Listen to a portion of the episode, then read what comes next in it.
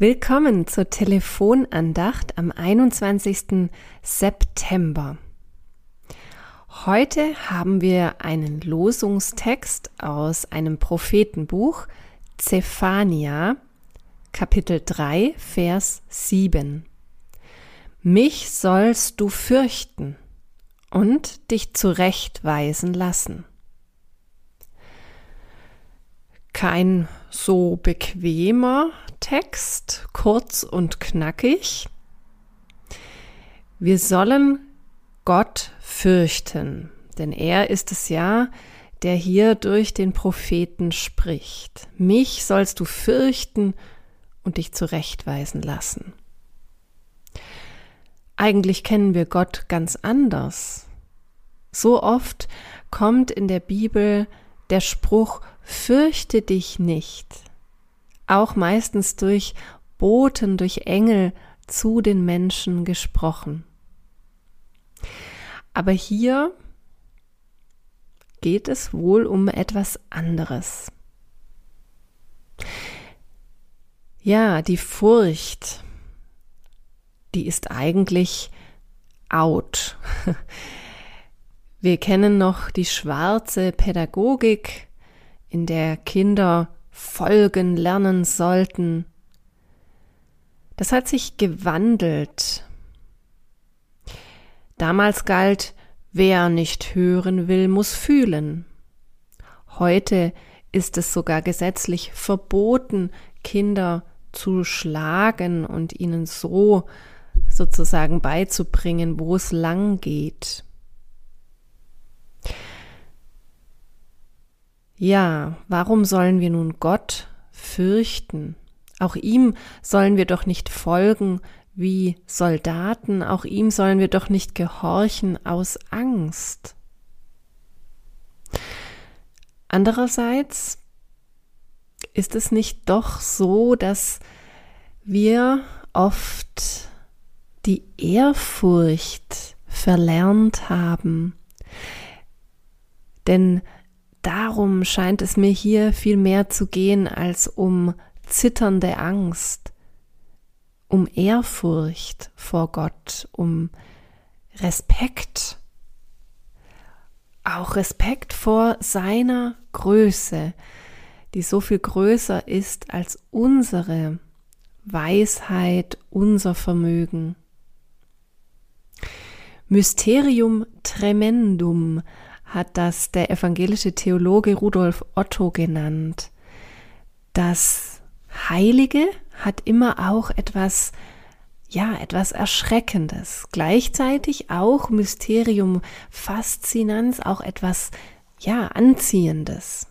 Er meinte, das Heilige, also Gott, ist immer beides zugleich.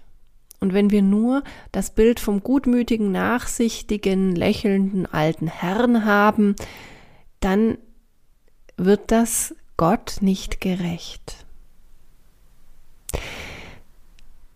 Ich nehme das mit aus diesem Zephania-Spruch, dass wir vielleicht ab und zu den Blick wieder heben sollten und auch uns öffnen sollten für diese Größe Gottes. Vielleicht schauen wir uns auch noch den Lehrtext aus dem Neuen Testament an. Da steht im Lukasevangelium, Jesus ging in den Tempel und begann die Händler hinauszutreiben und sagte zu ihnen, es steht geschrieben, mein Haus soll ein Haus des Gebets sein.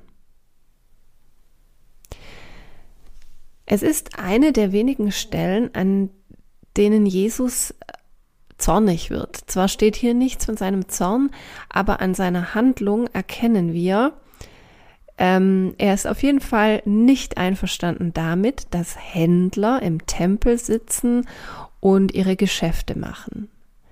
Der Tempel soll ein Haus des Gebets sein, ein heiliger Ort, an dem wir eben dieses Gefühl bekommen können, in Berührung zu kommen mit dem Heiligen und dabei Mysterium tremendum et fascinans erleben. Also dieses geheimnisvolle, Diese geheimnisvolle Mischung zwischen auch Ehrfurcht und gleichzeitig dieses Anziehende. Und das passt für Jesus überhaupt nicht zusammen mit Kommerz und Trubel des Alltäglichen. Jesus, der die Händler hinaustreibt, mir hat das als Kind schon gut gefallen, diese Geschichte, auch mal einen anderen Jesus zu erleben. Einen, vor dem man vielleicht auch ein bisschen Angst bekommen kann in ähm, seiner Energie, in der er da handelt ähm, und ziemlich klar sagt, was Sache ist. Und eben nicht dieser softe, weichgespülte Jesus, den wir auch auf vielen Gemälden ähm, kennen.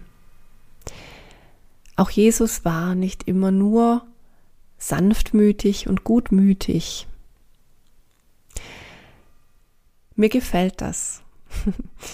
Mir gefällt es, dass wir an einen leidenschaftlichen Gott und leidenschaftlichen Sohn Gottes glauben dürfen.